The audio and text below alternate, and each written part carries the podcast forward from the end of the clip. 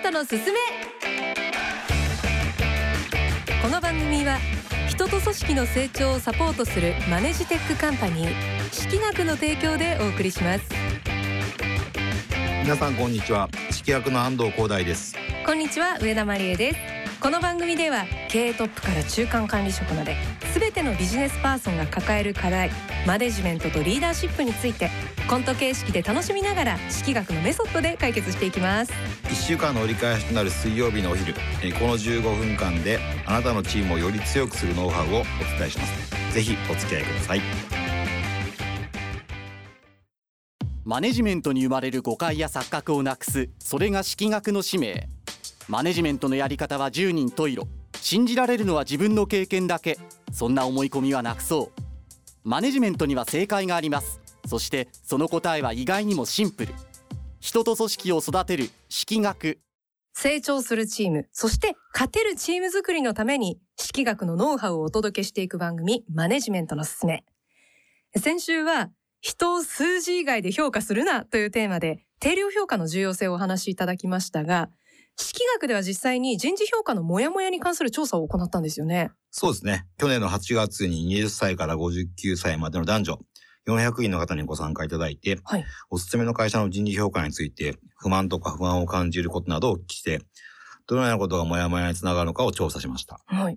この調査では、自社の人事評価の満足度については、満足と不満の比率が5.5対4.5と、やうん。や満足が上回りました。でそして、その人事評価制度に不満を持った理由の1位となったのが、評価の基準が不明確という点でうん48.3%。うんで次に、評価結果が報酬に反映されないという点が30.9%。3位は、評価する人によって厳しさに差がある28.1%となりました。これらを思い浮かべながら今週のケーススタディコントをお聞きください。演じるのはジグザグジギーのお二人です。それでは、どうぞ。とあるオフィス街の昼間のカフェで数年前まで同じ会社に勤めていた元上司の宮沢と元部下の池田がお疲れ様です。お疲れ。では世界平和を願って乾杯。思いは大変素敵なんですけど昼間のカフェでやることですかね。つい癖でね。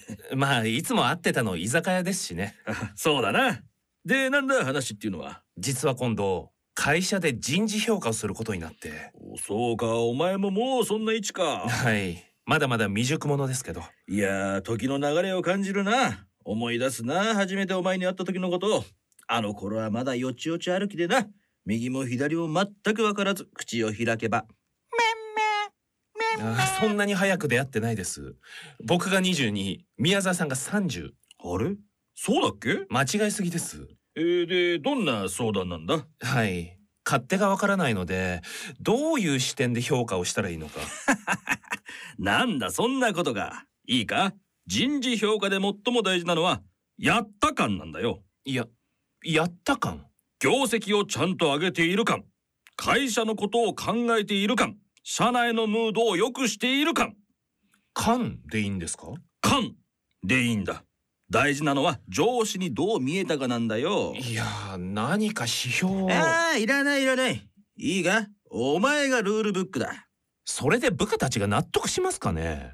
僕が評価される側だった時はいろいろ不安も多かったですよ。課長に何を見られているのかどこに向かって頑張ればいいのか。何？お前そんなこと思ってたのか？はい実は。うんだよ。がっかりしちゃうな。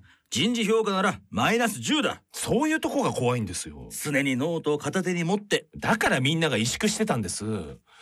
あと部下の立場からすると評価がどう反映されているのかも見えなくて。そう考えるとデータの行方を開示した方がいいんじゃないかと。いや逆だね。逆ですか？いいか？そもそも物事というのは見えない方が面白いんだよ。評価に面白さとかいりますかね？池田さんって何考えてんのかしら？そう、本心が見えないのよね。キャーミステリアス。結婚したというわけだよ。どんなわけですか？あとリモートワークってどう評価してます？我が社も導入してるんですけどずっとそばにいるのとは違って把握できないことも多くて。まあ向こうも同じ気持ちでしょうし。それを聞くならなリモート飲みだよおいちゃんとやってるか？悩んでないか？ほらいいから飲めよ。ただのアルハラ。ああもうややこしいから今からうち来い。リモートの意味なくなってません？なんかここまで悩むんだったら AI に評価してもらった方がいい気もするんですよね。そういう企業も増えてきてますし。AI? ダメだよあんなの使っちゃ。効率だと良くなりますし受け入れやすいと思うんですよね。ちょっとやってみる？今ですか？池田くん、あなたはみんなより劣っています。業績もまるで上がっていません。人事評価 D。人事評価 D。なあ腹立つだろ？AI 評価ってそうじゃないと思いますよだから古いイメージの AI ですねまあそもそも俺が AI だけどな。うんそれはどういう？AI 愛。そう俺は愛がある上司。会社に愛を。部下にも愛を。別の先輩に相談しよあのこの番組に出てくるコントの上司って古いえ令和じゃないと思うんですけど悲しいからいっぱいいますよね。いっぱいいる。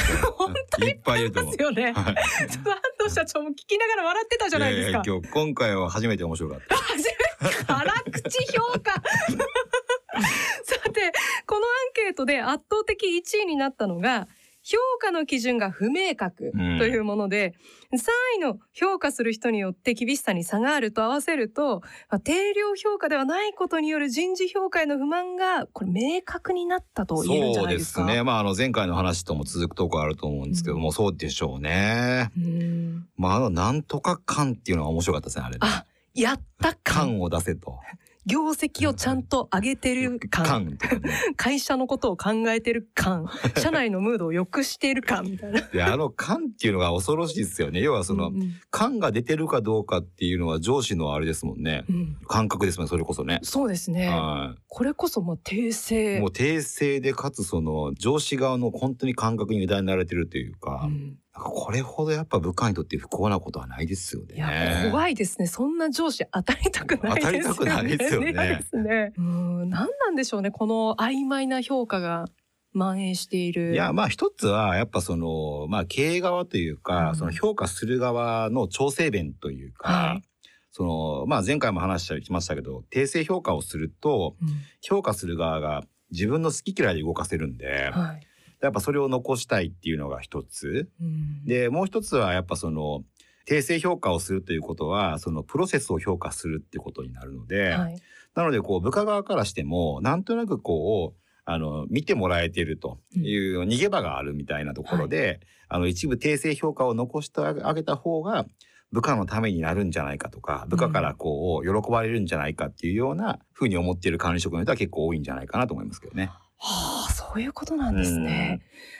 例えば、まあ評価の一つ基準になるのが給与だったり待遇だったりすると思うんですけど、はいはいはいなんでかなと思ったとしても部下がこう上司に自分からこれってなんでですかって聞くっていうのもなかなか難しかったりするじゃないですか。まあそうん。僕結構まあそのサラリーマン時代に聞いたことありましたけど、うんああのちなみに僕はあの 2, 2社あのサラリーマン経験してて、はい。1社目のあの割と大きな会社では、うん。本当に感を出すのがめちゃくちゃうまくてですね。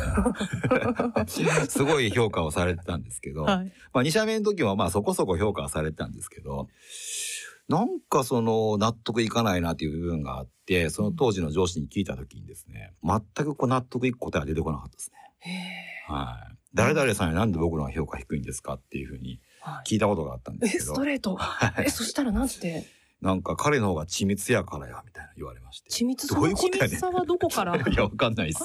何かデータがあったんですかね？そう全くわかんねえなこれみたいな。ああはい。それはモヤモヤしますね。もやもやしますよね。うん。答えてる方だってきっと心のどこかではモヤモヤしてるはずなね。だとだと思いますよ。もう要はもう単純に好き嫌いだけだと思うんですよね。ね、好き嫌いまあその場しのぎなんでしょうかね。また今ってリモートワークになったじゃないですか。はい。そうするとまあ会えないコミュニケーションなかなかその密に取れない分えちゃんと見てもらえてるかな評価してもらえてるかなって不安にな気持ちになってる人も多いと思うんですよ。そうですね。なのでやはりまあ定量評価ですべきだし、もっとうん裏を返せばですね、うん例えばその評価する側もその要は働きぶりで訂正評価したところからすると逆に言うとなんかサボってないかなとかなんかそっち側に不安を覚えたりもするんですね。はい例えばうちで言うと完全定量評価なんで、はいまあ極論サボってでもいいわけですよ。ほう実績さえ出してくれればですね。だからちゃんとしあのやるべき仕事をこなしてればそうですね。結果を出していれば数字を出していればいいだけなので。あなので別に極論サボっていてもいいわけだからサボってないかなとかっていうふうにも思ったりもしたことーないですし逆にその評価される側もちゃんと私の努力見てくれてんのかなんて思われ思わなくていいわけなんではいそっか。でもそれだと確かにもっとじゃあなんかうまく時間やりくりしてその分こう自分のね仕事だったりにプラスになることを勉強しようとかそういうふうには時間の使い方もできるってことまですよね。あそれはもう自由にやってもらえればいいかなと思いますね。うん。はい。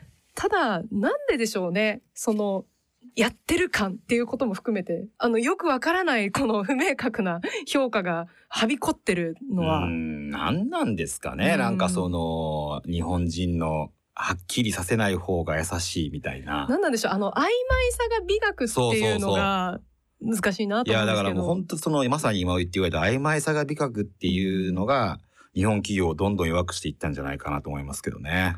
だからもう曖昧にしていいことなんて一個もないので特にまあうん仕事の関係性においてはですね、はいそういうのをしっかりなくした分かりやすい定量化された評価にまあ日本全体が変わっていけばいいなと思いますけどね。うんだからあの評価をする側の上司はもちろんなんですけれどもその評価をされる側の部下も意識を変えなきゃいけないですよねね。はいだと思います。うんどういう意識を持ったらいいでしょう部下は？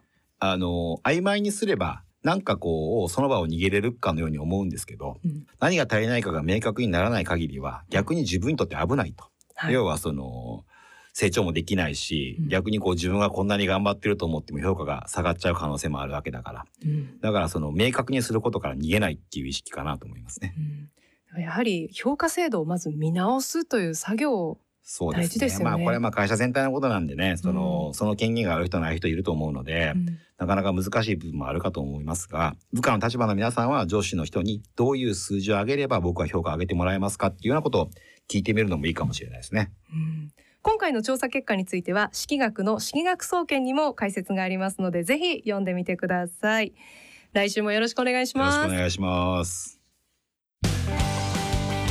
マネジメントのすすめいかがでしたか？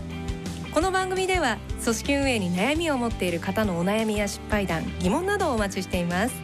ラジオ日経のホームページからマネジメントのすすめのサイトにアクセスしてメッセージをお寄せくださいそれから3月に出版させていただきました数値化のオニーもですねぜひあのご覧になっていただければと思います。すぐに読みます。よろしくお願いします。それではまた来週この時間にお会いしましょう。マネジメントのすすめ。お相手は？式学の安藤光大と。上田まりえでした。この番組は人と組織の成長をサポートするマネジテックカンパニー式学の提供でお送りしました。